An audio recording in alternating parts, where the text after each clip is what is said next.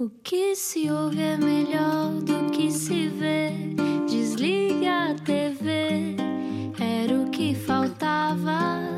A vida acontece quando anoitecer, era o que faltava. Juntos eu e você. Muito boa noite, bem-vindo à Rádio Comercial. O meu nome é Rui Maria Peco. Eu sou Ana Martins. E este era o que faltava. Hoje vou voltar ao passado, sendo que estou muito contente com esta entrevista que vamos ter agora, mas vamos explicar quem é. Se acabou agora de acordar de um coma, primeiro, olá. Explica-nos como se eu tivesse acordado de um coma. Gonçalo Matias foi professor de Direito do nosso Rui Maria Pego na Universidade Católica e vai revelar que tipo de aluno é que ele era. Péssimo. Bom, e é diretor também de estudos da Fundação Francisco Manuel dos Santos, o que significa que é a pessoa perfeita para nos fazer um retrato de Portugal. 40 anos, bem-vindo, Gonçalo Matias. E ouve este programa, não é?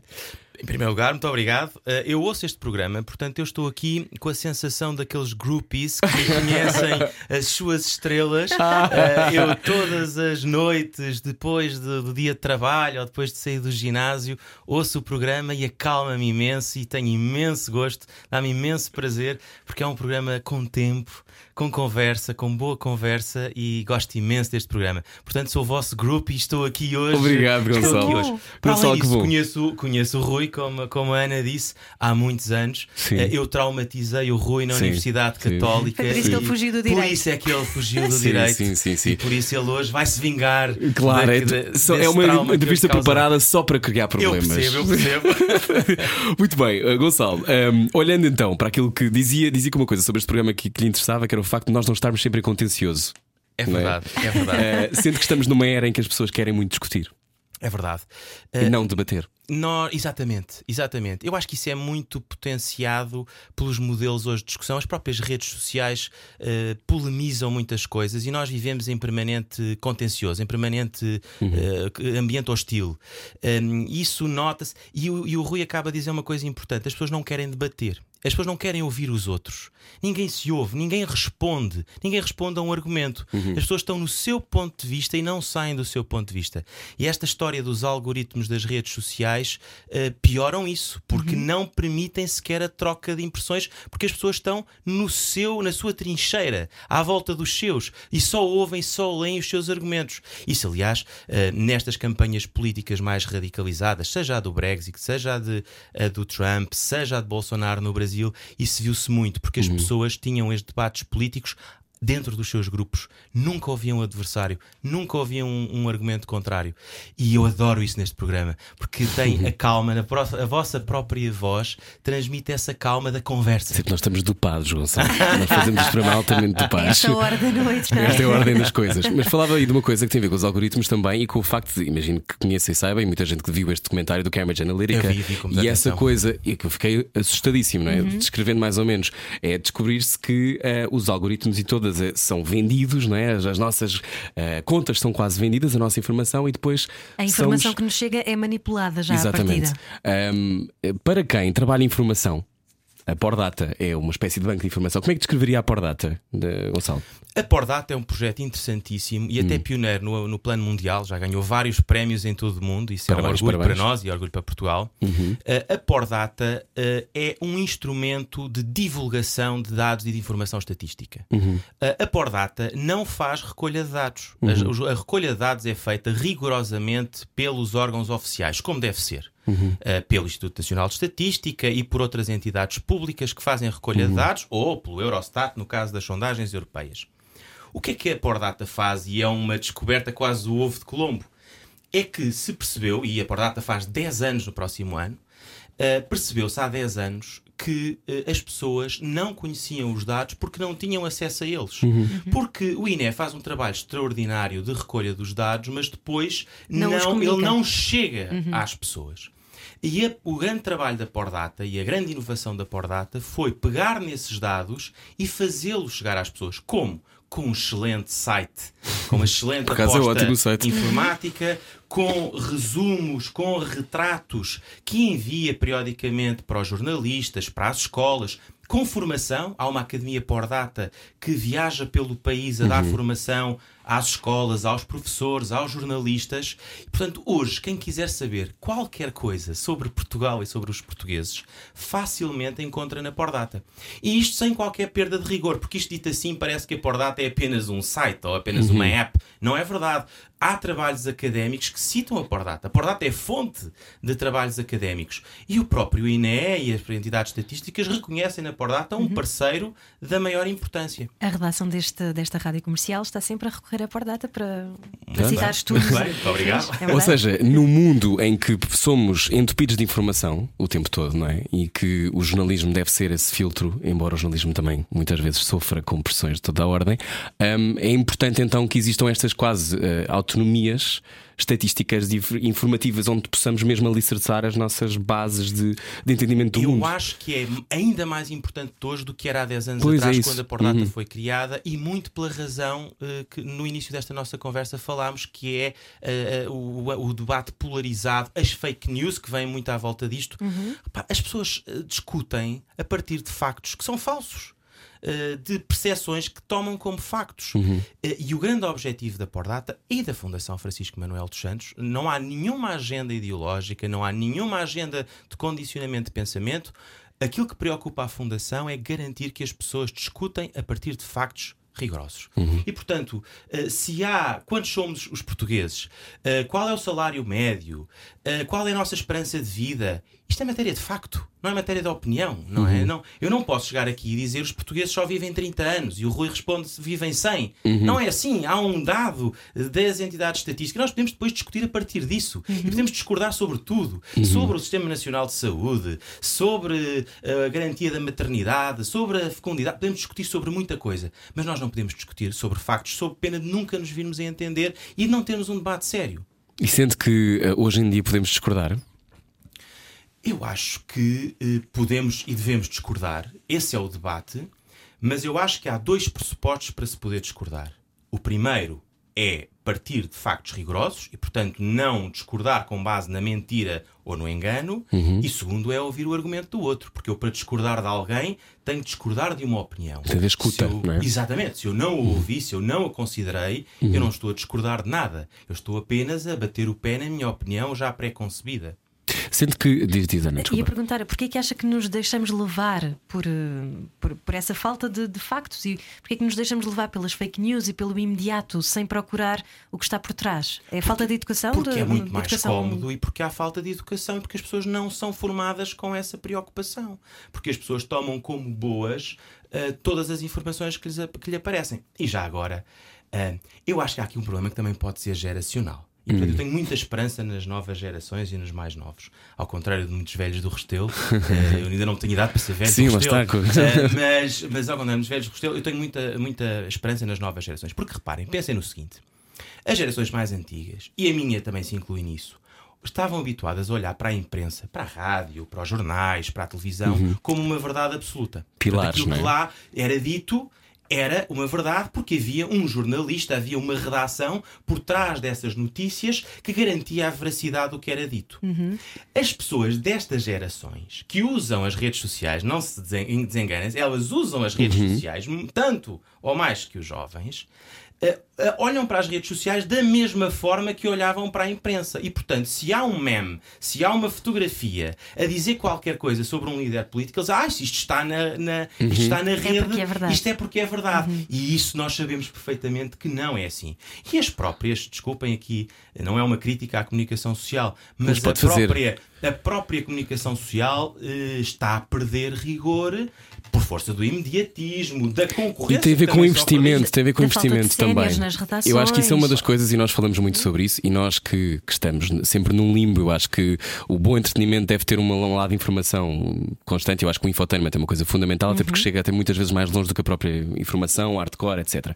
Mas acontece isto: que é não há séniores. Não há séniores. As gerações também que depois surgem não ficam. Então, como as redações acabam por ficar cada vez mais sem, sem líderes, E não os é? séniores que ficam, se calhar, também ficam minados pela cultura do clique e do uh, aquilo que acontece E é muitas vezes hoje em dia. que é haja despedido clickbait. isso, claro. E, e aquilo que acontece muitas vezes que eu noto é um, as pessoas a partilharem notícias antigas e são partilhadas, apesar de lá Pessoas que já morreram ressalva- três vezes. Não, não, e nem só isso. Uh, uma notícia que saiu há dois anos e que que já não faz sentido para hoje e, e que é partilhada como se fosse uma coisa. E que uh, desencadeia atual, é não uma é? turba notícias que saíram há três anos e que publicadas hoje têm um contexto completamente, Completamente diferente. diferente, exatamente. Querem dizer coisas completamente diferentes. Uhum. Eh, E eu já me vi muitas vezes na tentação de partilhar ou de enviar a alguém e depois tenho aquele segundo. de, Espera, vamos ver. E esta notícia tem três, tem quatro anos. Portanto, o significado dela hoje é completamente diferente. Esta é uma educação que nós precisamos e que não temos. É, é a distinguir aquilo que é verdadeiro, é ter capacidade, instrumentos próprios para nós termos Uhum. esse momento de calma. e Deixa-me lá ver se isto é mesmo assim. Deixa-me fazer coisas. o meu próprio fact-check, que é uma coisa que as pessoas não estão treinadas a fazer. Ninguém faz o seu próprio fact-check. Como é que se faz isso então? É com, é com educação, é com a, a, a Pordata. Desculpem estar aqui a fazer publicidade, mas. Sim, faz a- é que faça à vontade. nela. A Pordata é um grande instrumento de fact-check. Porque eh, está nos nossos telemóveis. Eh, facilmente acessível, portanto, se alguém diz alguma coisa sobre Portugal ou sobre os portugueses, nós podemos rapidamente Uhum. eh, abrir e ir ver. Eh, e quem diz a Pordata diz outros, outros elementos. Já agora, uma dúvida que eu tenho: qual é que é, uh, não sei se tem acesso a isso ou não, mas qual é que é a pesquisa que mais é feita na Pordata? Não tenho, não tenho esse elemento, mas sei que já os números são enormes, são na ordem dos milhões de, de visualizações. Um, e não tenho ideia. Agora, uh, sa- sabemos que as páginas que são mais visitadas são, sobretudo, as páginas sobre a população. As, tudo que tem a ver com a demografia, com as pessoas, essas páginas são muito visitadas. Mas não consigo fazer uma segmentação. E se tivesse que fazer assim um retrato breve de Portugal? Uh, imagino que está a apresentar Portugal a alguém que vem de outro planeta, vamos dizer assim, ok? E Portugal então uh, é. Portugal tem, eh, como todos os países, alguns aspectos eh, muito positivos e alguns aspectos não tão positivos. Eu começo pelos positivos porque eu sou um otimista. Ah, Portugal tem, por exemplo, em termos de índices de criminalidade dos mais baixos eh, da Europa e do mundo. É um país eh, com baixos índices de, de criminalidade, com altos índices desse ponto de vista de qualidade de vida na circulação, etc. É um país, outro indicador muito importante que é sempre tido em conta nas próprias Nações Unidas é o, o da mortalidade infantil e Portugal melhorou muito, está nos primeiros lugares da Europa Sim. em matéria de mortalidade infantil. E tinha um lugar eh, horrível. E tinha um lugar é? horrível, portanto, vem de, um, vem de uma posição muito difícil e, e consegue recuperar em poucos anos. Um, é um país eh, com um custo de vida na média europeia e, portanto, é um país com. Eh, para um investimento também positivo, porque os custos para o investidor são contidos. Claro que isto é uma espada de dois gumes, porque quando se diz isto também se está a dizer que os salários são baixos. E isso é verdade, essa já Não, entra na são parte, baixos os já entra na parte negativa. Um, mas enfim, mas Mas está tanto quem- sol, não é? Tantas horas de sol por ano. é? Ora, aí temos outro aspecto, outro aspecto que não é estatístico. Não, esse também é estatístico, porque Sim, temos né? a estatística dos números claro. dos, dos dias de sol por ano e nós nessa estatística também estamos muito bem. Ah, portanto, aí, aí- aí estamos bem. Agora, há outros aspectos em que não estamos tão bem, não é? Temos, temos por exemplo, o aspecto da justiça, onde Portugal não está bem colocado. Ah, temos o aspecto, por exemplo, de alguns custos de contexto, o custo de energia, em que Portugal não está bem colocado. Quando não está bem colocado no que toca à justiça, tem a ver com uh, o tempo de espera de- para resolver um caso? Ou... Tem a ver com o tempo de espera, por exemplo, ahm, só para verem, este dado está na Pordata, mas, mas é um dado mais geral. Ahm, o Portugal é, eh, tem um elevado número de condenações no Tribunal Europeu dos Direitos Humanos por atrasos na justiça. É a principal razão de condenação de Portugal no Tribunal Europeu dos Direitos Humanos é o atraso na justiça. Ou seja, eh, consecutivamente o Tribunal entende que Portugal demora demasiado tempo a tomar uma decisão. E esse é o principal problema da justiça portuguesa. É isso que eu queria dizer. Para quem está agora a ouvir o Era o que Faltava, está connosco Gonçalo Matias, também professor de Direito, Eh, meu ex-professor de Direito. Eh, a justiça, eh, isto alguma vez vai mudar, Gonçalo? Esta, esta celeridade com que as coisas podem ou não ser feitas. Porque a sensação que dá, esta, este, esta descrença, muitas vezes, que há no sistema judicial português, que é se calhar não vale a pena. Imagina, alguém me difama, eu eh, quero processar essa pessoa. Eu tenho sempre a certeza que vai demorar uma eternidade. Portanto, o dinheiro que eu vou gastar na, na, na, na reposição do meu bom nome, se calhar não, não compensa. Porquê que isto acontece em Portugal? Este atraso, não estou a falar de difamação em particular, mas é uma coisa generalizada, não é? Que ele estava a É dizer. uma coisa generalizada que passa por todas as áreas, incluindo nas empresas, nos Uhum. particulares, questões criminais, questões comerciais. Portanto, é, é, é um problema transversal em Portugal. Hum, se falar com várias pessoas, cada um dará a sua opinião sobre isto. Há, uma, há um certo consenso eh, quanto à matéria dos recursos, os próprios juízes falam muito nisso. Na falta de recursos dos tribunais, ainda ontem tivemos, esta semana, a abertura do ano judicial, e isso foi uma constante nos discursos dos responsáveis, era a questão dos, dos recursos, eh, porque os juízes precisam de ter assessores, porque precisam de ter secretárias, porque precisam de ter pessoas que os apoiem Claro. eh, na sua atividade e de facto não têm, e isso eh, agiliza muito. Mas há um outro aspecto mais de fundo, eh, que é um aspecto que todos também podemos discutir um bocadinho, porque é um aspecto quase eh, comunitário e, e, e auto-organizacional, que é a questão das garantias. Porque a questão dos recursos podemos estar todos de acordo. Está bem, dê-se mais dinheiro aos tribunais. A questão é saber se queremos tirar dinheiro de um lado para pôr ali. Sim, Estamos dispostos tirar do pôr Sistema Nacional de menos Saúde para pôr no- nos na tribunais Justiça. ou pagar mais impostos. Portanto, aí depois entramos já numa discussão mais complexa. Mas a questão dos recursos é uma questão relativamente pacífica. Se Uhum. Nós dermos eh, três assessores a cada juiz, certamente que ele despacha mais depressa Claro. os seus processos. Agora, a questão das garantias. Três assessores e menos carros. A questão das garantias é uma questão mais complicada. O que é que eu quero dizer com as garantias? E a questão das garantias também, obviamente, determina os atrasos na justiça. Eh, é isso também é muito falado, a ideia de que quem tem um bom advogado nunca é condenado. Porque consegue sempre recursos, recursos, recursos. E às vezes este atraso da justiça, e os juízes dirão isso, e temos que lhes fazer alguma justiça, esses atrasos na justiça muitas vezes também têm a ver com as chamadas manobras dilatórias que os advogados usam para atrasar as decisões e para prolongar os processos. Uh, claro, podemos dizer assim: vamos acabar com essas manobras. Toda a gente sabe quais são, vamos acabar com elas. O problema é que essas manobras dilatórias têm na base garantias das pessoas. Quer dizer, eu quando prevejo um recurso, prevejo porque sei que o juiz que decidiu aquela causa se pode ter enganado. E portanto eu tenho que dar à pessoa o A direito possibilidade de poder- de poder recorrer dessa decisão para um outro juiz, para uma outra instância. E se houvesse um tempo limite? Tipo, no máximo, este caso tem que, resol- tem que estar resolvido em X anos.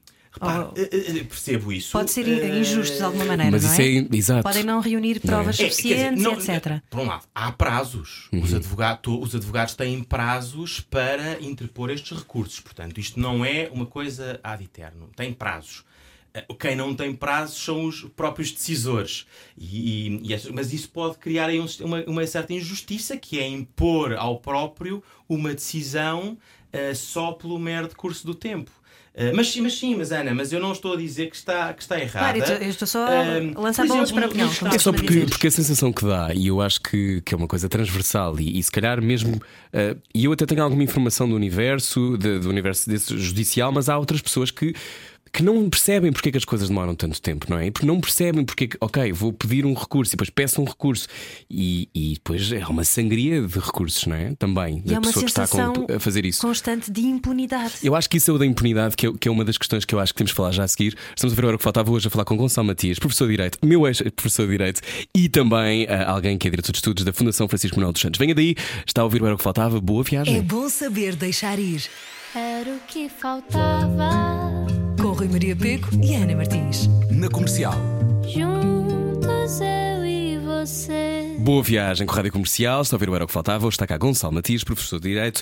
Ahm, estávamos a falar sobre a justiça. A impunidade em Portugal existe? Gonçalo. A impunidade pode resultar do atraso da justiça. Hum, a impunidade, em geral, uh, como conceito, eu acho que não existe. Porque nós temos um Estado de Direito bem constituído, temos instituições fortes e, portanto, não há uh, a ideia de que alguém pode simplesmente fugir à justiça. Isso eu acho que, como conceito, não existe. Agora, Agora olhando para os jornais, às Não. vezes achamos que não é isso que acontece. Não, mas repara, a verdade é que se nós olharmos para os jornais, nós vemos que muitas pessoas importantes do nosso país estão a enfrentar a justiça. Ou Às seja, vezes durante 10 anos. Esse é o problema.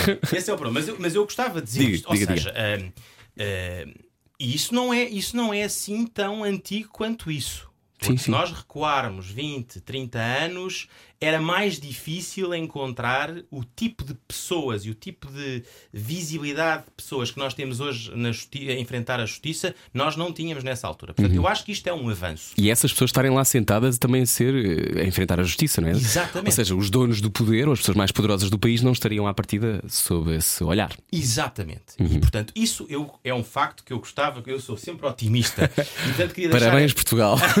Queria deixar essa nota. Nós temos hoje poderosos sentados nos bancos da justiça. E isso é muito importante. Agora, qual é o problema? O problema é o atraso. Portanto, não é a falta de justiça no seu início, no desencadear, na perseguida, na investigação. Nas não é que está o problema. Hum, o, o problema está, quanto a mim, no tempo que isto demora. E é aí que entra a sensação de impunidade. É porque quando a justiça está. Há uma expressão que se usa muito neste contexto que é uma justiça lenta ou tardia não é justiça. E portanto. Aquilo que eu estou a dizer acaba por ser desmentido pelo tempo que tudo isto leva, porque se é muito bom ter pessoas poderosas a ser julgadas, porque isso é um sinal de desenvolvimento, de solidez das nossas e instituições, modernidade, não é? Da, própria eh. Depois, se isso não conduz a nada e se passam os anos e nada acontece, eh, isso acaba por desmentir. Não é justiça. Portanto, a justiça acaba por se contrariar ela própria nestes, nestes meandros. A sensação que eu tenho até é que, eh, de alguma maneira. eh, Está aí qualquer... Era eu, era eu a vibrar. Estavas Sim. a vibrar. Era, estava-me a ligar à justiça. Sim, sim, sim. Que é cega, mas consegue ligar. Exato. A sensação que eu tenho é que ahm, se eu fosse uma mosca e entrasse no gabinete de um advogado de um desses hotshots que está a ser julgado, que agora não vamos dizer nomes e que, estando julgado, é sempre considerado inocente à partida, não é? Mas ah, a sensação é: não te preocupes, que isto, isto vai, vai tudo cair por terra. Porque de facto é isso que nós temos vindo ah, A assistir. a assistir, não é? Um, e, e, de facto, não, quando as coisas são resolvidas, já passou o tempo delas e, e as pessoas já não têm quase essa necessidade de saber o que é que aconteceu e depois aquilo passa de uma maneira uh, incólume, uma maneira assim já muito, não é? Portanto, todos estes subterfúgios um, haverá forma de, de controlar. E já agora, reparem, isto vale para os dois lados. Uh, vale para esse discurso, que eu, apesar de tudo, espero que não aconteça assim tanto, que é o discurso de se estás a braço com a justiça, não te preocupes porque nada te vai acontecer, isto será tão lento. Mas também há o para quem problema... pode pa- pagar advogados, Também há o atenção, não é? problema inverso. Uh, também há o problema inverso, que é pessoas que estão a braço- a braços com a justiça inocentemente Uhum. e que se vêem durante anos enredados em processos judiciais sem Exato. conseguirem tirar, Sim, sim, sim, sair- sim. tirar o seu bom nome. Sim, E eu não sei o que é que é pior. Sim, sim. Uh, porque isso também, porque no fundo há um label, uma suspeição sobre estas pessoas Uhum. que não se conseguem livrar. Portanto, hum, quer para aqueles que são culpados e que deviam ser condenados, Uhum. quer para aqueles que são inocentes e que deviam ser presumidos inocentes, a justiça rápida é fundamental. Sem justiça rápida não há justiça. E portanto eu acho que isso é muito importante. Como é que isso se resolve? A Ana perguntava há bocado. Olha, por exemplo, nos Estados Unidos, eh, isso resolveu-se dando mais poder aos juízes. O juiz tem muito mais controle sobre o processo. O problema destas. hum, eh, destes atrasos, muitas vezes em Portugal, e até das manobras que são usadas pelos advogados, é que os juízes estão de pés e mãos atados, porque quando são confrontados com o recurso, têm que lhe dar sequência. Eh, todo o processo é O diploma muito é mais rígido, forte, não é? Uhum. Muito formal. Hum, e portanto, aqui nós temos é que confiar nas. Esse é um problema também nosso coletivo. É que nós, para darmos mais poder aos juízes, temos que confiar neles. Temos que confiar na justiça. E acha que o futuro será ah, um software em que o algoritmo vai buscar as leis e diz: Ah, a solução possível é ah, A. Essa pergunta é muito gira. Eu estou muito interessado neste tema e tenho estado a investigar muito este tema na, na universidade, que é o tema das tecnologias no direito. Nós, aliás, para o ano na Católica vamos ter um curso sobre isso. Quando eu voltar, para Exatamente. descongela a minha para matrícula. o Rui a voltar. Um, isso é muito interessante. Um, hoje há, isso ainda não chegou muito aos tribunais, uh, mas os advogados já estão a trabalhar fortemente nisso. Hoje há várias plataformas e, e software muito avançado que trabalha nisso. Uh, para já, isso vai ser uma revolução no trabalho dos advogados. Porque uh, quando alguém vai fazer uma pergunta a um advogado, e o advogado diz: Bom, eu agora preciso aqui de umas horas ou de uns dias para estudar e para lhe responder. Hoje em dia há software que dá essa resposta em segundos. Eh, Por exemplo, eh, alguém quer propor uma ação de divórcio. Uhum. E quer saber qual é a lei aplicável, como é que vai ser a, a partilha, em que tribunal é que deve propor a ação. Isto que levava umas Uhum. horas ou uns dias a um advogado a estudar, um eh, software eh, Resolve. resolve em segundos. Hum. Olha, outro, outra questão que os advogados adoram, que é, por exemplo, nas compras e vendas de empresas, aquilo que se chama due diligence. O que é que isto quer Uhum. dizer? Eu vou comprar uma empresa e, portanto, quero saber tudo o que lá está. Quero saber todos os contratos que essa empresa tem. O que é que eu faço? Contrato um batalhão de advogados que vai durante uma Ver semana contrato a contrato. ver contrato a contrato tudo o que ele está para me dizer esta empresa está ok, pode ser comprada. Hoje em dia, um software faz isto em segundos. Porque aqueles contratos estão todos informatizados, o software varre aquilo e vê em segundos. Isto pode ser um- também para, para os juízes, obviamente, a Ana tem toda a razão. Isto vai ser uma revolução na justiça. Isso vai acontecer E- em e Portugal? Depois, e depois vai ter que haver aqui um, um organismo qualquer que eticamente possa humanizar o processo, não é? Porque. Esse é o grande problema Pois. aqui. Esse é o grande problema. Ah, somos todos inteligência pessoas, não é? artificial, inteligência Esse artificial. é o grande problema aqui. É que ah, nós estamos aqui a dizer isto, e para estes casos isto até pode funcionar, mas agora pensem ah, alguém que. ah, pensar um caso assim horrível. Ah, uma pessoa ah, num beco à, na, à noite na rua, vem outro com uma faca ah, e a pessoa pega num pau, defende-se, dá um, Cacetada. uma cacetada e o outro morre. Como é que um computador resolve isto? Isto é legítima defesa? Não é? é, é- há excesso de legítima defesa? Não há? Foi proporcional a resposta? Quer dizer, há aqui um conjunto de circunstâncias que é preciso analisar num caso destes que é muito difícil que uma máquina consiga resolver. A- A máquina vai dizer qual é a lei aplicável. Isso vai. Qual é o artigo do Código Penal, até se calhar mais depressa do que o advogado identificaria. Mas isto não chega. Eh, E eu dei apenas um exemplo muito Em relação, em simples. relação ao, por exemplo, ao nosso ordenamento jurídico. Gonçalo, está a ver como ficou? Está a ver como ficou? O- há muita gente que acha que as penas são eh, pequenas, por exemplo, para temas como a pedofilia, a violação em Portugal. E nós não temos cumulativo de penas, não é? Nós não vamos, vamos até aos 25 anos e depois acabou, não é? As pessoas não ficam ad eterno na prisão. Ahm, nós vamos assistir, como noutros países, a um- uma, uma maior. eh, Se calhar, a tirar essa regra, ou essa regra é fundamental à nossa lógica de entendimento das coisas. É uma, é uma excelente pergunta Obrigado. porque ela porque é bom, mostra aliás a formação Sim, jurídica sim, de nota-se, nota-se. Tem o mas seu ela, dedo ainda. mas ela, mas essa pergunta traz-nos para o radicalismo do debate político que nós hoje temos. Essa regra dos 25 anos é uma regra que está na nossa Constituição. E não é só essa regra que lá está, é uma outra que implica a proibição absoluta de penas de caráter perpétuo.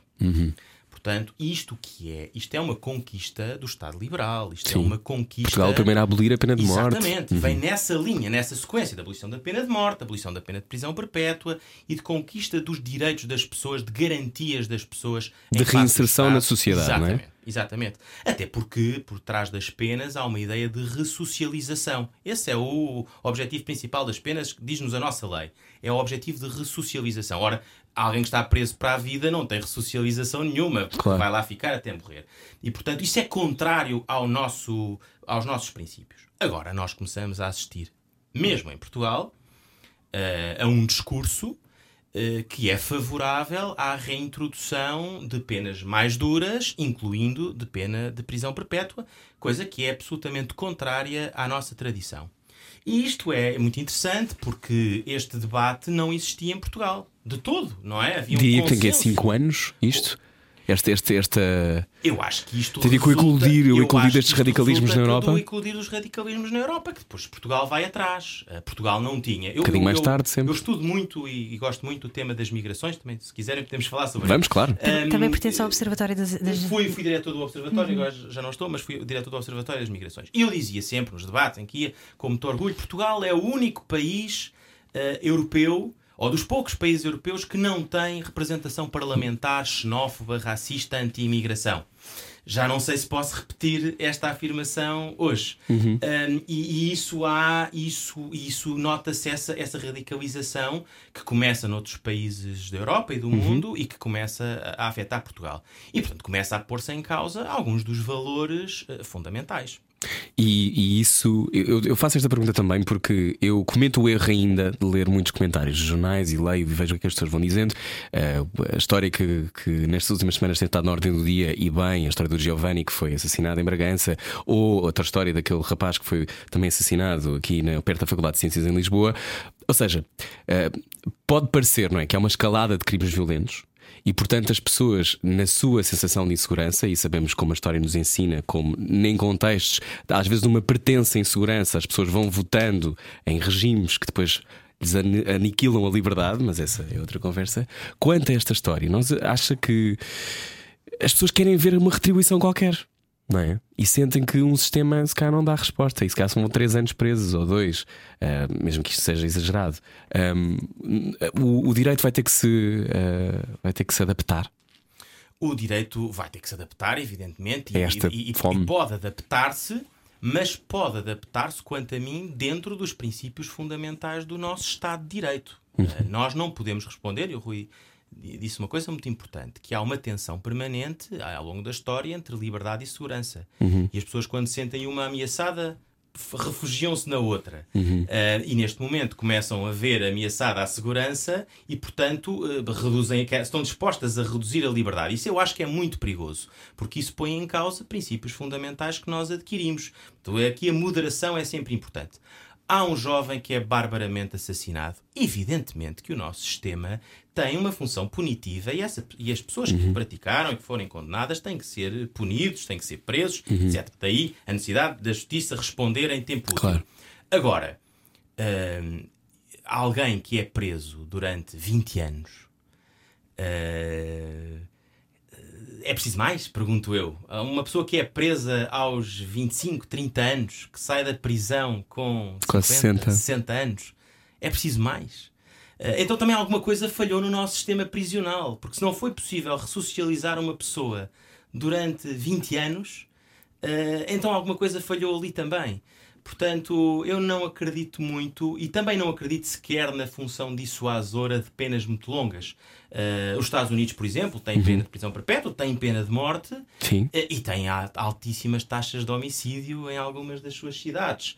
Eh, Portanto, não me parece que a solução seja o aumento das penas. Por outro lado, Portugal, que tem penas, eh, enfim, Mais baixas. mais baixas, eh, tem índices de criminalidade bastante baixos, como eu dizia há pouco. Uhum. E, portanto, não acho que haja uma relação entre, a relação entre uma coisa e outra. Acho, evidentemente, que a justiça tem que ser eficaz. Ponto final. Há pouco nós começámos por lhe pedir um retrato de Portugal, mencionou algumas coisas boas, a justiça foi uma das coisas menos boas, não é? Um dos índices menos bons. Ahm, eu tenho aqui um, um- um estudo, um resumo de um estudo de- da Pordata que diz eh, envelhecido com pouca educação, mal pago. O retrato de Portugal na Europa. Eh, concorda ainda hoje? Sim, eh, infelizmente, esse retrato também corresponde à realidade. Em- vamos, vamos por partes, não é? Envelhecido. Envelhecido. Envelhecido aponta... Estamos todos a ficar mais velhos, é verdade. É verdade. É verdade. É Até aí verdade. nós. Estamos todos a caminhar para a morte, é verdade. Estamos todos. Sim. Não, esse, esse é um aspecto, eu acho que é capaz de ser o aspecto mais preocupante de Portugal neste momento. E não sei se nós lhe estamos a dar. A não devida- substituição de gerações, não é? Uhum. A devida importância. Eu já contribuí. Tenho dois. Sim. Eh, eu também. Ahm, não, não sei se lhe estamos a dar a devida importância, porque, eh, e aí, se nós olharmos para os números, eh, a Pordata também tem estes números, eh, nós estamos em déficit eh, demográfico, digamos assim, acentuado desde 2010, 2011. O que é que isto quer dizer? Quer dizer que nós estamos a perder população pelas duas vias possíveis. Nós estamos a- temos um saldo migratório negativo e temos um saldo natural negativo. Quer dizer que morre mais gente do que nasce, saldo natural. Quer dizer que sai mais gente do país do que entra, saldo migratório. Isto foi assim até ao ano passado. Eu gostava de dar aqui também uma boa notícia sobre isso. Ou seja, nós durante uma década, mais ou menos, um bocadinho menos de uma década, estivemos sempre todos os anos a perder população.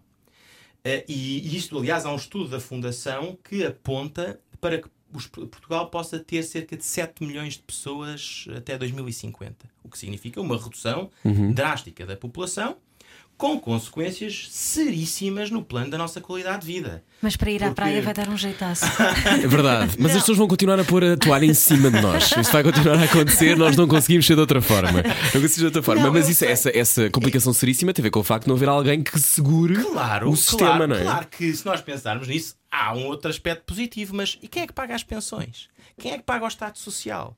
Eh, Porque essas pessoas que vão estar em Portugal vão estar envelhecidas, como diz o estudo. Nós já estaremos na reforma, se tudo correr bem. Pois, Sim. mas o problema é quem é que Quem é nos que vai paga. pagar? Será que vai haver essa reforma? Sim, sim. Quem é que nos paga essas pensões? Quem é que nos paga o Estado Social? E o nosso modelo foi construído, mal ou bem, foi construído na lógica do crescimento, que íamos sempre ser mais. Portanto, isto foi desenhado à volta do crescimento populacional.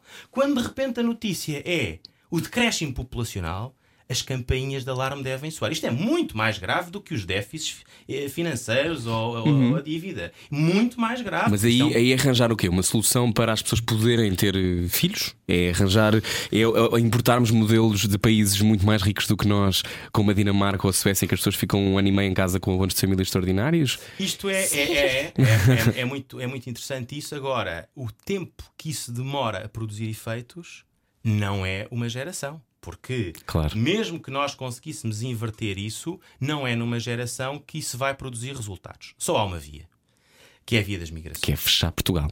Exato, Sim, é exato. fechar o país. É Sim. exatamente o a contrário. chave fora. É, é, é a via das migrações. Aliás, a boa notícia que eu trazia aqui é que, eh, pela primeira vez desde 2011, em 2017, Portugal teve um saldo migratório positivo. Isto é, entraram mais pessoas no país do que saíram. E esse dado penso que se confirma em 2018. eh, Esse, esse.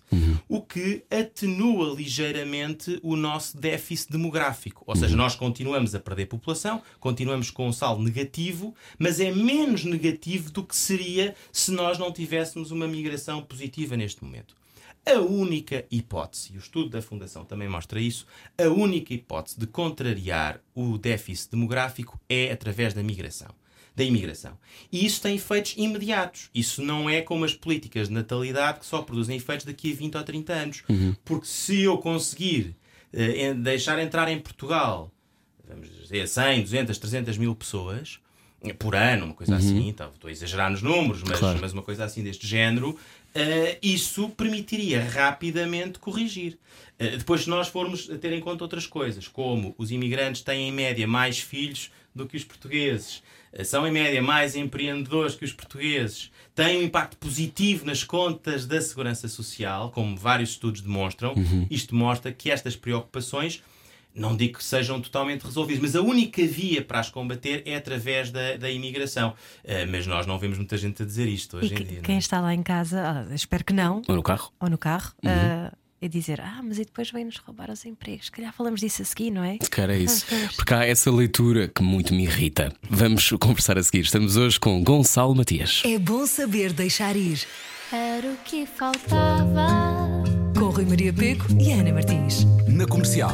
Juntos eu e você. Boa viagem com a Rádio Comercial. É uma pena se perder esta conversa, não será uma pena perpétua, Portugal não tem. Bem-vindo, Gonçalo Matias, professor de Direito, também já falámos sobre a Pordata. Um, a sua atração pelo direito, a sua atração pela justiça nasce quando na sua vida? Desde sempre, desde É. sempre. O meu pai é advogado. E eu, quando tinha uns 4 anos, lembro-me de ter vestido a toga dele e de me ter posto em cima de um banco e ter feito um discurso. Ah, e portanto, isto vem de, vem de longa data. Não quer dizer que eu, entretanto, não tenha tido ah, outras vontades, nomeadamente o jornalismo, Ah. Ah, mas, mas, mas o direito esteve sempre presente e, portanto, foi uma escolha muito natural para mim. E passa a informação de outra maneira através da Pordata, que reúne dados estatísticos de uma forma muito ah, polida e muito fácil, muito acessível a toda a gente. Estávamos a falar há pouco sobre a imigração e sobre como a imigração pode ser uma solução para combater o envelhecimento de Portugal e sobre como muita gente pode pensar, ah, então, mas isso não vai roubar os postos de trabalho que já existem e se calhar também nivelar por baixo os salários. Sim, é, é uma preocupação. Agora, eu acho que isso é desmentido. Há muitas pessoas que têm essa preocupação e eu acho que, como, como nós temos que debater, temos que ouvir as pessoas e Claro. responder àquilo que é, que é a preocupação das pessoas. Mas isso é um mito e vários estudos económicos mostram que isto é um mito, por várias razões. Em primeiro lugar, em geral, os imigrantes vêm desempenhar funções, essa é a tradição nas políticas de imigração, os, os imigrantes desempenham funções que os nacionais não querem desempenhar. Sim. Um, e, e é por isso que as pessoas vêm. As pessoas, o- os fenómenos migratórios são muito sensíveis ao emprego e às condições económicas. Portanto, quando há emprego, quando há procura, as pessoas vêm. Quando não há, não vêm. Portanto, ninguém vem roubar empregos que não existem. Porque se os empregos não existem, os imigrantes não vêm. Claro. E isso não é nada bom sinal. Deixem-me dizer-lhes. Os imigrantes deixaram de vir para Portugal a partir de 2010. Porquê? Porque nós tínhamos uma taxa de desemprego acima dos dois dígitos. Nos dois dígitos. Portanto, tínhamos uma taxa de desemprego à volta quase, quase chegou a atingir 20%. E pá, não havia empregos para os portugueses, também não havia empregos para os estrangeiros. Ninguém vinha para Portugal a trabalhar. É muito sensível isto. Agora, nos últimos dois anos começou a haver mais imigração. Porquê? Porque a nossa taxa de desemprego baixou. E porque, hum, e Porque houve uma explosão também de- do turismo, etc. Exatamente. E, portanto, houve trabalho, portanto, as pessoas procuram. Em segundo lugar, e eu acho que este aspecto é muito importante porque vários estudos o demonstram, os eh, imigrantes têm um alto grau de empreendedorismo. E com isto eu também estou a elogiar os portugueses, porque Portugal é um país de imigrantes. Portugal exportou e continua a exportar muitos Aliás, em imigrantes. por 2010, esse- quantas pessoas não quantas pessoas foram? saíram, Mais de 100 exatamente. mil, não é? E, e essas pessoas e esses portugueses pelo mundo fora também mostraram elevados graus de empreendedorismo, montaram os seus negócios. Ora, o mesmo se verifica em relação aos imigrantes que vêm para Portugal. Alguém que monta um negócio não está a roubar empregos, está a dar empregos. Porque criou um, um negócio, porque criou uma atividade económica e até com isso consegue empregar outras pessoas que podem ser imigrantes ou podem ser portugueses. Mas há sempre aquela questão de ah, mas eles são isentos de impostos até X eh, tempo, eu não sei os, os dados especificamente, não é? Eu, estou a colocar-me, estou a fazer o papel de advogado de diabo, já deve ter percebido, não é? A Não, não, claro, isso é de- muito importante. Isso é muito importante, mas isso também não é verdade. Ou seja, os imigrantes pagam os mesmos impostos que pagam os portugueses. Hum, claro que há ah, limites de, de vencimento, ou melhor, há limites de, de- para, para os impostos, mas isso também se aplica aos portugueses. Quem, quem ganha menos paga menos, mas isso também se aplica aos portugueses. Portanto, eles- os imigrantes pagam os mesmos impostos que os portugueses. Há alguma discussão à volta da chamada imigração irregular, que em Portugal há pouco. E O que é imigração irregular? a imigração irregular é a imigração ilegal. São pessoas que, Ah, ok. que estão em Portugal eh, sem terem sido, ou que estão num país sem terem sido admitidos nesse país. Portanto, são chamados imigrantes ilegais. Sim. Houve E há- alguns casos denunciados agora por eh, jornalistas, nomeadamente de imigrantes que vivem em contentores, em condições ali Uhum. desumanas, na zona do Alentejo e por aí fora. Mas era isso que eu ia dizer, Ana. Eh, esse problema é sobretudo um problema para os próprios, é um problema de direitos humanos. Eh, não é tanto um problema de. Acho que ninguém de bom senso dirá eh, que um imigrante ilegal está a ser privilegiado relativamente aos portugueses porque não paga impostos. Claro. Quando um imigrante ilegal é uma pessoa extirpada de todos os seus direitos, que vive em contentores em condições miseráveis e que tem medo de ir a um hospital ou de pôr os filhos na escola porque pode ser eh, Deportado. denunciado e deportado no dia seguinte. Há aqui uma coisa muito importante, ainda bem que tocou nesse ponto, eh, porque nós assistimos nos últimos anos, eh, e parece que as pessoas já se esqueceram, não é? A quantidade de migração que passou pelo mar Mediterrâneo, a quantidade de mais de os milhares de pessoas que já morreram. E, e no outro dia houve outra vez esta, uma notícia destas: um barco com, com alguns jovens marroquinos que chegou a Portugal, eles foram absorvidos eh, pela sociedade, etc. Eh, e muita gente, mais uma vez, os comentários horríveis e inflamatórios, dizendo que não, que agora vão ter uma vida perfeita e vão-lhes dar casa e ninguém me dá casa. Aquela lógica da comparação permanente. Um, e importa dizer que se calhar as pessoas que se atiram para o meio do mar num bote de borracha, se calhar estão a fugir de uma coisa muito pior. Um, como é que se explica Mas isto? dizem sempre isso, ah, mas em Marrocos eles não estão em guerra. E Marrocos é o exemplo, mas, mas eh, olhando para o que se passou a caminho, eh, se fez em Itália, veja-se o que se passou em França, isto vai continuar a acontecer, não é? Estas, estas vagas vão continuar. Ahm, como é que nós explicamos que, que o privilégio não é só nosso? Que a terra não é só nossa? É, é. Isso é. Bom, em primeiro lugar, há aí uma distinção que é jurídica, muito importante, que tem que ser feita eh, e que as pessoas confundem permanentemente. Uma coisa são os refugiados, outra coisa são os migrantes económicos. Os refugiados são pessoas que fogem de situações em que a sua vida está verdadeiramente em risco. Eh, É o caso, por exemplo, da Síria, em que há. eh, a- A Síria, neste momento, tem fora do país quase 5 milhões de pessoas. Pessoas que viviam eh, bem no seu país e que tiveram que fugir de uma situação. deles de com formação universitária, que- etc. Exatamente, em que a sua vida estava em risco. E aí há o direito internacional, há uma Convenção Internacional para a Proteção dos Refugiados, de 1951, para além da própria Declaração Universal dos Direitos Humanos, que prevê uma obrigação dos países eh, darem asilo a estas pessoas. Portanto, alguém que se atira, como dizia o Rui, alguém que se atira para o Mediterrâneo porque está desesperado, porque no seu país é Leva o possível- seu filho. Leva uh, uma criança consigo. eh, põe a sua vida em risco para chegar ao outro lado, não é certamente porque quer eh, ter um apartamento que lhe prometeram, até porque muitas vezes isso é falso. Muitas vezes isso é falso. Eh, nós não damos Portugal não dá apartamentos às pessoas, não dá Claro. salários às pessoas. Há um, pequeno, há um pequeno eh, montante, que é aliás financiado pela União Europeia, destinado a ajudar à integração dos refugiados. Não é dos migrantes económicos, dos refugiados. Portanto, são da, é daquelas pessoas que estão de facto em perigo de vida e que encontram aqui o seu asilo e não vêm para cá viver principescamente. Têm de facto aqui um apoio mínimo para que a sua vida seja E que se pensamos é de um, é, vem de um sítio de bondade, isso, não é? Que é conseguimos arranjar um sítio, um, um- lá está, partilhares a tua segurança. Com já- quem vem à procura todos dela. já passámos por isso. Uh, Pensa Nós também, é? foi, Exatamente. E o que foi a Segunda Guerra Mundial. Uh, e, as- e- e os refugiados que a Segunda Guerra Mundial no meio da Europa Uhum. produziu. E eu acho que a melhor hoje- maneira de nós eh, colocarmos isso, o ónus sobre as pessoas, é perguntar e se fosse contigo, se fosses tu nessa situação, não é? É o mais simples, não é? É o mais humano de se Isso tem a ver fazer. com falta de memória, Gonçalo. Tem a ver com falta de memória, tem a ver com uma visão muito fechada do mundo, uh, tem a ver com muito egoísmo. Com medo. Eh, com muitos medos e mitos errados, tantos mitos que nesta crise dos refugiados para aí passaram, que eram todos terroristas, que tinham telemóveis, que tinham não sei o quê. Que vinham para cá Eh, para preparar planos, não é? De. Exatamente. Uh, quer dizer, tudo falso. Tinham telemóveis. Com certeza que tinham telemóveis. Eram pessoas de classe média, uh, num país uh, simpático, que de repente se viram no meio de um conflito terrível. Lá está. E isso nos faz-nos perguntar: e se fosse contigo? Eu também tenho um telemóvel. E se amanhã eu me visse na situação de ser refugiado, eu tinha que ser punido por hoje ter uma vida simpática e porque o meu país de repente entrou em conflito e eu não posso aqui viver? Dizer, isso é de uma crueldade extraordinária. Quanto à questão do terrorismo, eh, é um outro mito completo, porque e as pessoas desconhecem isto, mas a culpa também é dos responsáveis políticos e, e do- e das instituições. Eh, um refugiado, para ter o estatuto de refugiado, tem que passar por uma entrevista individual em que ele comprova a sua situação e mostra que era de facto perseguido e que estava numa situação de risco.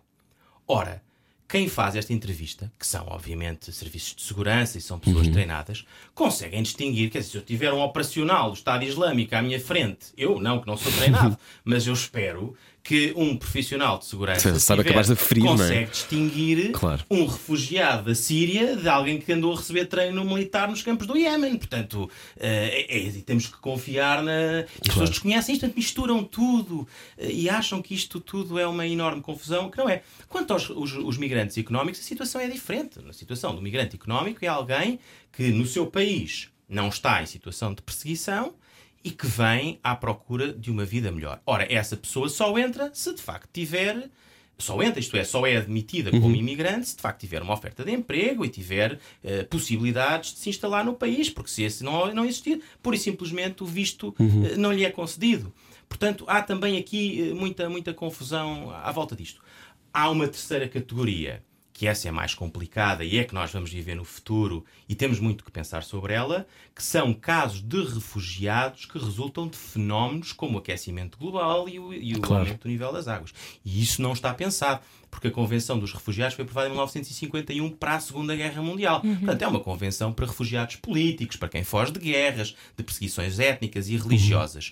Não está pensada para partes maciças da população mundial que vão ter que sair de zonas onde habitam porque, por exemplo, o nível das águas aumenta em, em resultado do aquecimento global e não podem lá viver. E isto não escolhe países. Aí nós vamos todos estar sujeitos E é a curioso esse... que até temos algum mar, não é? Assim aqui perto, se Exatamente. calhar convém pensarmos sobre isso. Exatamente. Portanto, isso não é um problema de subdesenvolvimento ou de guerras civis. Não, não. Isso é alguma coisa que vai atingir todos por igual. Olha, todos os costeiros, desde logo. Como é que, como é que o Gonçalo, que, que- existe, que já fez este, este trabalho, trabalhou eh, também com, como assessor para os assuntos jurídicos e constitucionais da Casa Civil do Presidente da República entre 2008 e 2014, Ahm, como é que estando, uma pessoa faz a diferença nestes, nestes mundos? Eu, eu certamente não, porque sou muito modesto ou então tenho poucas qualidades. Mas, eh, mas há certamente pessoas que, que fazem a diferença. Digo com, com a opinião que expressam ou com nestes contextos que são altamente institucionais. É, Primeiro, há uma dimensão simbólica. Por exemplo, eu agora estava-me a passar pela cabeça esse, essa figura tão polémica que é a Greta Thunberg. Sim. Um, e pergunto, a- Greta Thunberg desempenha um papel importante, que é um papel simbólico. Obviamente, ninguém está à espera que a Greta Thunberg Faça idade, policy, não é? e que saiba e que domine os relatórios e as Claro. especificidades da política mundial. Mas ela tem uma dimensão simbólica, desde logo sendo capa da Time e, Uhum. e sendo, e tendo a dimensão que tem, ela tem uma dimensão simbólica que é muito importante e que nenhum político, nem nenhum assessor alguma vez pode ter.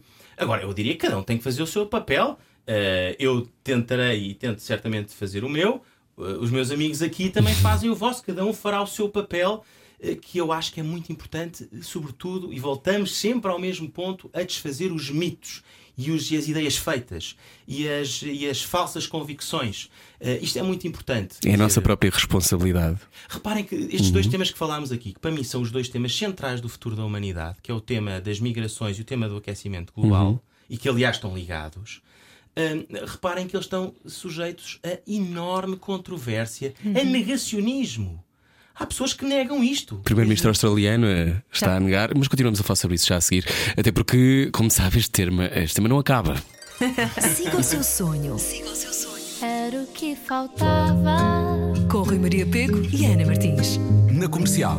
Conversa hoje com Gonçalo Matias, professor de Direito, também faz parte da Fundação Francisco Manuel dos Santos. Falávamos sobre os temas eh, que, eh, que agitam a humanidade no futuro. Ahm, Migrações. migrações, aquecimento global.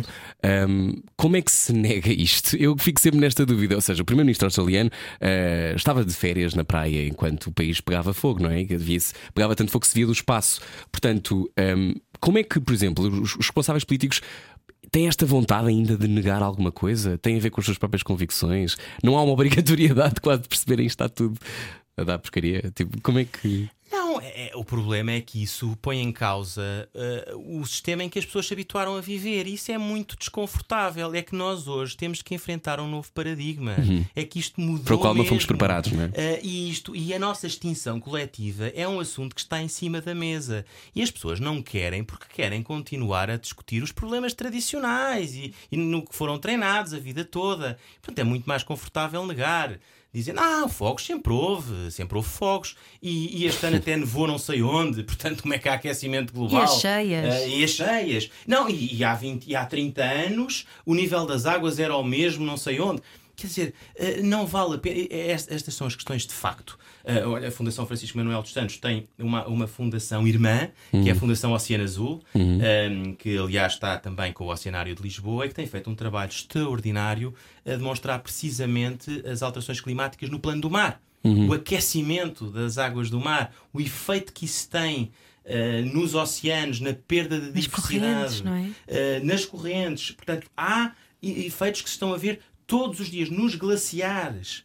Eh, é impossível, do ponto de vista científico, negar isto. Isto vai ter um impacto tremendo.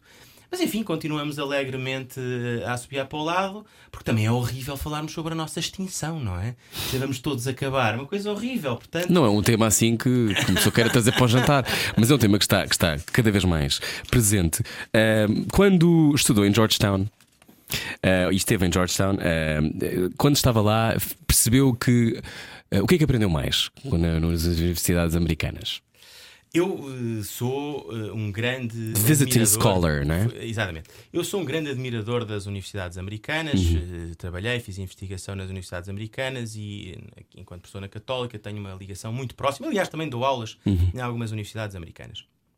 Eh, eu acho que eh, o que existe nos Estados Unidos no plano universitário é uma enorme. Há na sociedade americana uma enorme confiança nas universidades e a convicção de que as universidades são fundamentais para o futuro eh, do país e, e da humanidade, mas, mas em, em especial do país. E portanto não há eh, vergonha nem pudor em pôr nas universidades recursos. As universidades têm recursos, contratam os melhores pensadores, mesmo que não sejam americanos, lá está. eh, aqui o talento é global. Isso é um aspecto muito importante também das migrações. O talento é global. E há uma corrida global pelo talento, aliás. Portanto, só instituições muito fortes, com grandes recursos, é que conseguem recrutar o melhor talento. E eu acho que ainda por enquanto, o melhor talento está nas universidades americanas. E depois, evidentemente, há, há recursos, ah, há boas instalações, há bons professores. Tudo isto faz a diferença. Ter um bom professor numa boa sala, com uma boa acústica, com boas condições, isso faz muita diferença para a capacidade que cada um tem de tirar partido ah, da, da- daquilo que está a receber. E depois há um outro aspecto que eu também não quero menosprezar aqui, e que é muito importante, que é o aspecto da liberdade de pensamento e de, e de debate. Não é? É- Isto só é possível, quer dizer, não basta ter boas cabeças e boas salas. É preciso depois que as pessoas tenham condições para realmente Galopar, produzirem não é? e, para, e para debater. E há liberdade. Ou pelo menos havia. Deixa- era deixa-me eu só 2006, dizer- não é? é que reparem, pois, pois, temos que datar estas, estas afirmações. É que reparem que eh, um alvo permanente eh, do discurso populista eh, no Brasil, também nos Estados Unidos, são as universidades. Uh, porquê? E diz que as universidades estão ao serviço de uma certa ideologia e que. uh, coisa que me parece manifestamente falso, porque, por exemplo, nos Estados Unidos eu tenho muitos amigos nas universidades, professores universitários, uns são republicanos, outros são democratas, há sempre uma grande liberdade e mesmo dentro dos democratas, grande diversidade de opiniões. Porque se associa a liberdade a, a uma coisa de esquerda. Porque se associa a liberdade a uma coisa de esquerda, exatamente. O que também não é nada verdadeiro. É Sim. totalmente falso, porque alguns dos grandes eh, defensores da liberdade, eh, até em Portugal, eh, vinham do espaço político da direita. Portanto, não. E, e, por outro lado também, há na esquerda muita história que mostra Sim. perseguição oposto, à claro, liberdade. exatamente. Eh, e muitos regimes que são que se inspiraram, que eram assumidamente de esquerda e que perseguiam a liberdade. Portanto, eu acho que eu acho que nós hoje estamos num, num momento muito definidor e muito transformador de tudo isto. Eu acho que nós hoje, o grande cisma não é entre a direita e a esquerda. O grande cisma é entre os moderados e os radicais. Eh, entre os que acreditam nos valores, na liberdade, eh, no debate de ideias, nos factos, Na na, tolerância. democracia, na tolerância, e aqueles que não acreditam.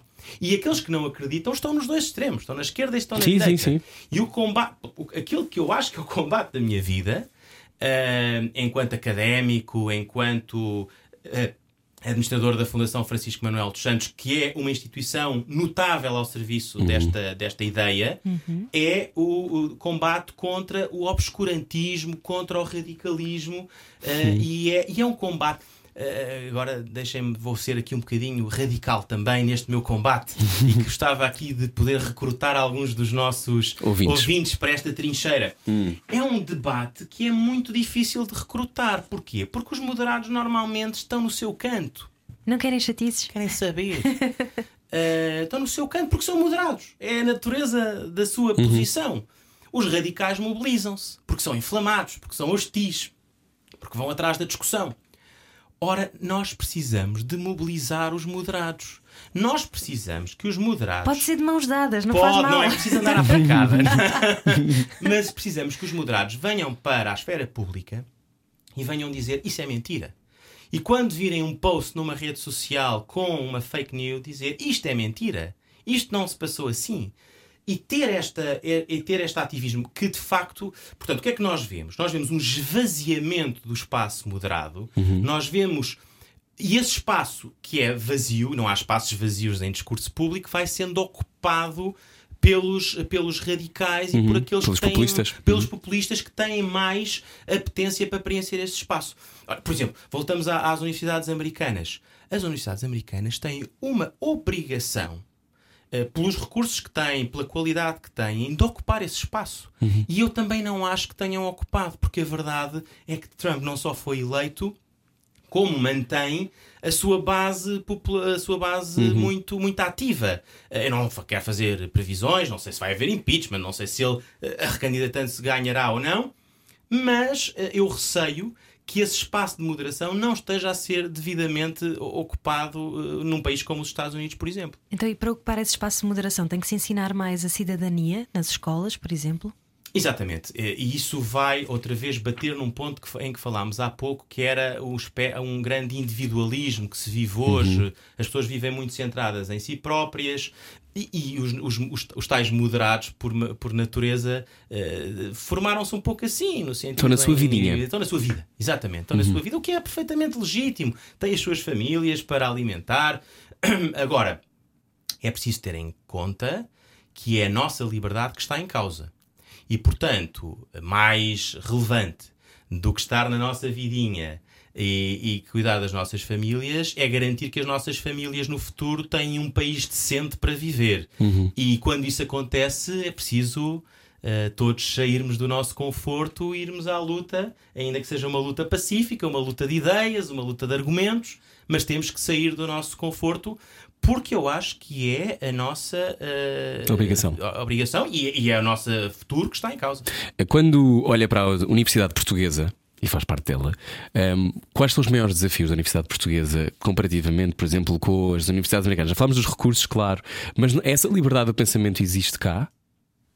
Eu acho que existe. Eu não sinto eh, nenhum condicionamento uhum. na liberdade de expressão em Portugal. Mas a relação com os alunos, por exemplo, e, uh, eu já não tenho memória de muito de como é que era na Católica, nem fui grande, grande, grande aluno, mas tenho a sensação sempre que ainda vamos na fase do decora, decora, decora, decora, uh, empina esta matéria. Ou seja, em história, que é o que eu estou a acabar agora, é diferente, mas também é uma lógica uhum. que tem a ver com a, nós temos que absorver aquele conhecimento. Uhum. O que é que se passa? Há, há uma hipótese de mudarmos e passarmos a ser uma coisa mais americana? O que é que acha dessa? Acho que sim. Uh, várias universidades. Antes de mais, o Rui foi bom aluno. Portanto, eu quero desmentir aqui esse, tá essa fake news. Está bem, está bem, está bem, tá bem. Obrigado, uh, obrigado. O, não, mas. Hum, mas nós já estamos a mudar. Uh, na Católica, por exemplo, já se introduziu muito o modelo de ensino dialogado. Ou seja, uhum. essa ideia de que o professor vai para a aula, fala Decretar. Uh, de, uhum. e, e, o aluno só recebe, é uma ideia ultrapassada. De facto, foi nas universidades americanas que isso uh, começou, que, que essa inversão começou. Uhum. o chamado método socrático, que é o método dialogado, uhum. começa nas universidades americanas. E responsabiliza o aluno. e que responsabiliza o aluno, não é? Que é, se queres aprender, tens de também fazer por isso. É é? evidente, é evidente é muito, dá muito mais trabalho, porque a pessoa tem que preparar, tem que ir para as aulas preparar, tem que ler antecipadamente e depois as aulas são de verdadeiros diálogos. Mas quem não estiver preparado não está lá a fazer nada. Uhum. Pode ir embora porque não está, a... não, não, não, porque não está, não está a participar no, no, debate. Sim. E eu acho que isto também tem uma componente muito formativa muito importante para aquilo que estávamos aqui a discutir. Porque quando as escolas e as universidades eh, tratam os alunos como meros objetos, uhum. quando, que estão ali só para receber informação, estão a criar cidadãos acríticos, uhum. estão a passivos. criar cidadãos passivos, uhum. que depois também na sua vida vão reproduzir esse comportamento. Se nós nas escolas e nas universidades, criarmos alunos atentos, interventivos, participativos, estamos a criar cidadãos participativos. Ai, mas isso depois há muitos ativistas aí a dizer o que pensam, isso não pode ser. o conhecimento uh, pega melhor em algumas pessoas do que noutras? Eu acho que o conhecimento pega bem em todas as pessoas. Há vários tipos de conhecimento, não é? E há uhum. vários. E nós, cada pessoa tem uma inteligência diferente e tem uma orientação. Por isso é que há vocações diferentes. Há vocações mais práticas, mais teóricas. Uhum. Eu acho que nós temos que encontrar uma forma de fazer chegar o conhecimento às pessoas. Esse é um dos desafios que eu tenho, por exemplo, na Fundação. Nós fazemos estudos muito profundos uhum. sobre temas complicadíssimos. Mas um ponto assente que ali está e que eu, eh, que eu garanto que acontece sempre é que nenhum estudo é feito que não consiga ser explicado a todas as pessoas. Eu não descanso enquanto a pessoa, qualquer pessoa, não compreenda o estudo que está ali em causa. Uhum. Portanto, nós temos que ir desmontá-lo à sua ínfima expressão. Uhum. Uh, e se não conseguirmos, então é o estudo não interessa. Então é porque o estudo não interessa. Uh, nós temos que ser capazes de os explicar às pessoas. E, portanto, o conhecimento esse não é tem que ser uma torre de marfim, não é? Transmite. Uhum. Claro. Porque isso é uma desculpa muito fácil para quem produz ou transmite conhecimento. As pessoas não me percebem. Eu sou tão inteligente que as pessoas não me percebem. A culpa é minha, não é das pessoas. Uhum. Eu é que não estou a ser capaz de transmitir o, o meu pensamento claro. e o meu conhecimento. E, portanto, eu acho que nós temos que ser capazes. Obviamente que há níveis diferentes. E, uh, para dar o exemplo dos nossos estudos, voltando aqui a puxar a brasa à minha sardinha, nós temos um estudo que tem 300 páginas, que obviamente não se destina a ser lido por toda a gente. Claro. Destina-se a académicos. E eu tenho muito orgulho nesses estudos, porque são, têm grande profundidade e um académico uhum. consegue pegar nele e usá-lo. Mas esse mesmo estudo vai dar origem a um vídeo de 30 segundos, de 40 segundos, que é posto nas redes sociais a desmontar o estudo de 300 páginas para Cascar. qualquer pessoa a uma infografia. Qualquer pessoa abre numa rede social ou abre numa página de um uhum. jornal e imediatamente percebe o que é que está ali em causa. E acha que é por isso que Portugal é um dos países com pouca educação, porque a educação ah, assusta? É uma seca ou é difícil? Hum, há várias explicações para isso. Há uma explicação que é complexa, que é a explicação económica, não é? É que a educação custa dinheiro e não custa só dinheiro ao Estado, custa dinheiro às famílias. Uh, portanto, alguém para investir na sua educação implica muitas vezes que as famílias façam sacrifícios significativos para a pessoa poder estudar e, em alguns casos, abdiquem daqueles anos que a pessoa podia estar a trabalhar e já a ganhar dinheiro e prescinde deles para estar a investir na sua formação. Uh, portanto, há taxas de abandono escolar que têm muito a ver, e nesses estudos também estão feitos, que têm muito a ver com as dificuldades económicas. Portanto, Portugal não é um país rico, como nós sabemos, e isso tem, obviamente, impacto na educação. Uh, mas, evidentemente, que o sistema de ensino também se pode modernizar e tornar mais atrativo. Olha, por exemplo, diversificando os tipos de formações que dá. Porque é que nós temos que ser todos engenheiros, advogados uh, e médicos? Uh, nós, durante o período da assistência financeira, por exemplo, houve muita discussão à volta do chamado ensino profissional. Depois se abandonou porque nós só discutimos as coisas quando estamos em crise, não é? Depois uh, deixamos de discutir. Mas o, a- o ensino profissional é um, é um aspecto fundamental, que é dar às pessoas oportunidade de escolha Claro. eh, e poderem ter formação que lhes dá depois saídas profissionais, não tendo todas elas que ser eh, ter um curso. Não, que ser académicas, não é? Que tem que passar por esse lado da academia. Eu digo isto porque no Dia Europeu da Estatística, a Pordata revelou um estudo que dizia que os portugueses são dos que trabalham mais horas na Europa, mas têm menos formação e uma produtividade inferior. Estão também entre os que menos recebem. Esse é, um- esse é um problema, é um dado económico muito relevante e muito preocupante. Porque também durante a crise financeira, eh, quando houve assistência a Portugal, os mitos não há, não há só mitos em Portugal, há mitos no mundo inteiro. Deixa-me só circulam. acrescentar uma coisa e interrompê-lo, porque também saiu uma notícia esta semana, ou na semana passada, dizendo que a Finlândia tinha introduzido uma semana de 4 quatro, de quatro dias de trabalho e era mentira. Também não era verdade. Então a gente, ai, a Finlândia está mesmo muito à frente. Era 6 horas, 4 dias por semana. não é? Exato, Sim. e não era verdade. Claro, Portanto, claro, portanto, chegámos a este ponto, não é? Claro, Desculpa claro, interrompê-lo. claro. Sim. Não, e portanto há muitos- havia a ideia de que em Portugal se trabalhava pouco, que as pessoas passavam a vida no café ou, na- ou tinham muitas férias e isso não é verdade. Os dados mostram que Portugal é dos países onde se trabalha mais horas, mas também é um dos países onde a produtividade é mais baixa. Isto é muito preocupante. Porquê? Porque as pessoas, porque nós podemos ter uma produtividade baixa, mas ao menos ter, ter a fama e ter o proveito, não é? Sim, sim. Ah, estávamos todos na praia. Mas isso não é verdade. As pessoas estão a trabalhar, mas têm uma produtividade baixa. O que é que isso tem? Tem a ver com, obviamente, os baixos níveis de qualificação, que faz com que uma hora trabalhada em média por um português tenha um valor mais baixo ou tenha menos produtividade. Não é só ter um valor, é ter menos produtividade que a hora em média trabalhada por outro, porque isso tem que ver com o nível de qualificação. Obviamente que uma pessoa mais, uma hora de uma pessoa mais qualificada é mais produtiva que uma hora de uma pessoa menos qualificada. Isso tem a ver com os nossos níveis de educação e de qualificação. E olhando para este ano, 2020, 40 anos, Gonçalo, ehm, o que, quando olha para, para esta realidade, há 10 anos achava que estaríamos neste sítio. Não sei, já não, não, estava no- não tinha acesso à estatística, não é? Mas achava que Portugal caminharia para, este, para o momento em que estamos a viver agora, Hum, quando voltou dos Estados Unidos. Eu talvez, eu quando eu voltei dos Estados Unidos em 2006, 2007, portanto nós estávamos eh, no início, estava a começar a crise financeira nos Estados Unidos, mas não havia a noção de que ela tivesse aquele impacto na Europa. E portanto eu acho que estes últimos 10 anos, eu não previ estes últimos 10 anos e acho que pouca gente podia prever estes últimos 10 anos em que, nós, em que Portugal sofreu uma crise financeira gravíssima eh, que levou, aliás, a, a um resgate externo. com- Mas com já estamos todos desmemoriados, não é? Parece que não mas é aconteceu. que- É que, isto é muito interessante porque, o- porque no- a nossa memória hoje tem quê? Três meses, seis Sim, meses, não sim, é? sim, sim. Ah, isto aconteceu há quatro anos, não é? Nós, nós há quatro Sim. anos estávamos ainda ne- nesta crise, há três anos estávamos ainda nesta crise. Ahm, e eu acho que isso foi o que marcou a última década, não é?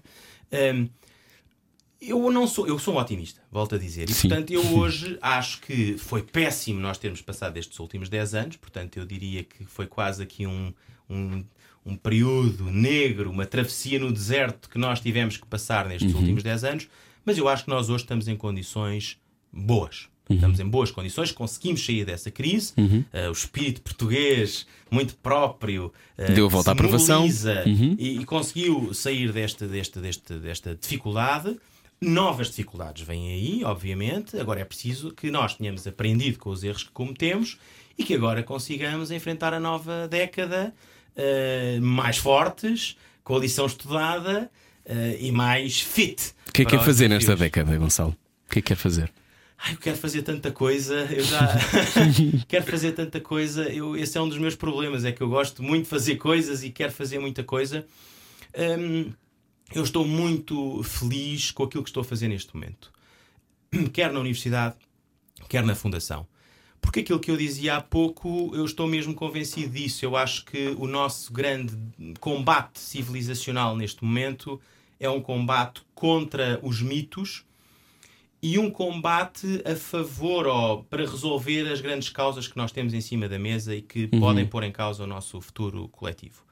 Um, e portanto, eu acho que o sítio certo para estar nesse combate é precisamente na universidade, uhum. em que se pode lidar com as novas gerações e passar estes valores às novas gerações. Uh, eu, eu, um dos cursos que dou é precisamente sobre migrações e refugiados.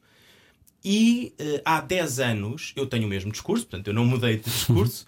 Há 10 anos uh, eu tinha um nível de compreensão por esta posição mais tolerante muito maior do que tenho hoje. Hoje já aparecem muitas pessoas, se calhar há 10 anos não falavam por pudor ou por vergonha. Hoje ou que não pensavam sobre isso, sequer. Hoje isso, essa caixa abriu-se e, portanto, as pessoas livremente, e bem, não estou a, uhum. não condeno a liberdade de expressão, mas hoje as pessoas uh, ativamente verbalizam, têm, verbalizam uhum. esse discurso. Um, e portanto, eu, eu gostava nos próximos 10 anos de estar nesse combate. Na universidade e na fundação, com uma, com uma intervenção mais social, digamos assim, uh, passando às pessoas valores e passando às pessoas factos e deixando que as pessoas depois discutam a partir desses, desses factos e desses valores. E como agradecimento pelo trabalho de Gonçalo Matias, professor universitário, mas também a Pordata, a. Fundação Francisco Manuel dos Santos, que tanta informação tem passado às pessoas e, e, traz à luz do dia temas muito interessantes e que não, devemos todos refletir sobre eles. Uh, eu propunha nós lermos aqui estas 10 curiosidades, nem sempre boas, de Portugal na Europa. Começo eu. São as... É ok, vamos para um lado negativo. não, não, mas, mas tudo bem, só para porque isto daria motivo de conversa durante muitas horas, mas já agora resumimos aqui alguns dos temas principais que vocês revelaram, não é? A Pordata lançou estes dados uhum. no Dia Europeu da, da, Estatística. É o terceiro país com menor percentagem de jovens no total da sua população residente. É com a Alemanha o país onde a fatura de eletricidade é mais pesada. Vive-se em média mais ano e meio do que na média europeia, portanto a média é de 81,6 anos. É o sétimo país com menor taxa de mortalidade infantil. Está em quinto lugar entre os países com maior desigualdade na distribuição dos rendimentos. É o sétimo país com maior abandono escolar. É o país com maior percentagem de trabalhadores sem ensino secundário. É o terceiro país com maior percentagem de trabalhadores com contrato de trabalho temporário. E é o terceiro país com maior dívida das administrações públicas. É sério. Décimo, é o terceiro país da União Europeia com menos empresas com um website website. Pronto, não andam um a ir buscar o websites, têm que fazer websites, têm que arranjar Instagram. Gonçalo, um, esta década, uma década uh, onde tudo, eu acho que se decide muito daquilo que serão os próximos 30 anos. Um, tá, eh, como é que mantém o seu otimismo? Mantenho, mantenho porque eu sinto que as novas, geração, as novas gerações estão mais preparadas, uhum. têm uma. já nasceram com a consciência destes problemas. Por exemplo, é muito interessante, nós na, na Fundação Francisco Manuel dos Santos este ano organizámos cinco encontros sobre temas diferentes. Sobre a mulher, sobre o papel da mulher, outro sobre a, segurança social, outro uhum. sobre a ética e valores na política, outro sobre o ambiente e outro sobre o planeta. Uhum. O encontro que teve um público mais jovem foi o encontro sobre o ambiente. Um, um público jovem e um público militante. Isto mostra que há uma. E aquelas iniciativas que, que vimos da greve, greve dos estudantes, estudantes etc. Uhum. Portanto, há hoje uma mobilização nas gerações mais novas pelas questões ambientais uh, que é muito importante e muito interessante. Portanto, eu tenho confiança no futuro. Agora, é preciso fazer alguma coisa eh, muito rapidamente. E quando os vê entrar na faculdade, ali no primeiro ano da Faculdade de Direito, uh, 17, 18 anos, sendo que quem vem, vem numa lógica carreirista, e claro que a Católica é uma faculdade extraordinária e, portanto, possibilita um ensino de excelência, mas tem este lado de. Sendo que há uma preocupação pelo, pelo comum, ou ainda estamos, ainda vimos formatados para o indivíduo, na sua opinião? Um, Claro que isto é uma afirmação genérica, mas. Sim, claro que há muito essa, há muito essa formação para o indivíduo e um, um certo individualismo. Mas para já a Universidade Católica tem uma matriz de preocupação comum, Sim. solidariedade com a casa comum e essa matriz eh, tenta passá-la eh, e é muito importante. E quem a procura também já sabe Uhum. que vai encontrar esse ambiente. Um, e depois, eh, independentemente disso, eu penso que nas aulas e numa cultura que se vai ali instalando, há essa consciência crescente para os problemas Das comuns. novas gerações estão sintonizadas. exatamente, exatamente. Gonçalo, muito obrigado. Gostei Muito de ter aqui. obrigado. Eh, é para mim absurdo, mas tem muita graça. Gonçalo Matias, lança esta conversa completa em radiocomercial.ol.pt. Obrigado por ter vindo. Continua a ouvir o programa. Vou continuar. com Muito gosto. obrigado. E vamos todos juntos em 2020 pensar antes de falar e aprender mais. Também com a Pordata da Fundação Francisco Manuel dos Santos. Nós já voltamos. Até já. Siga o seu sonho. Era o que faltava. Com Rui Maria Pego e Ana Martins. Na comercial.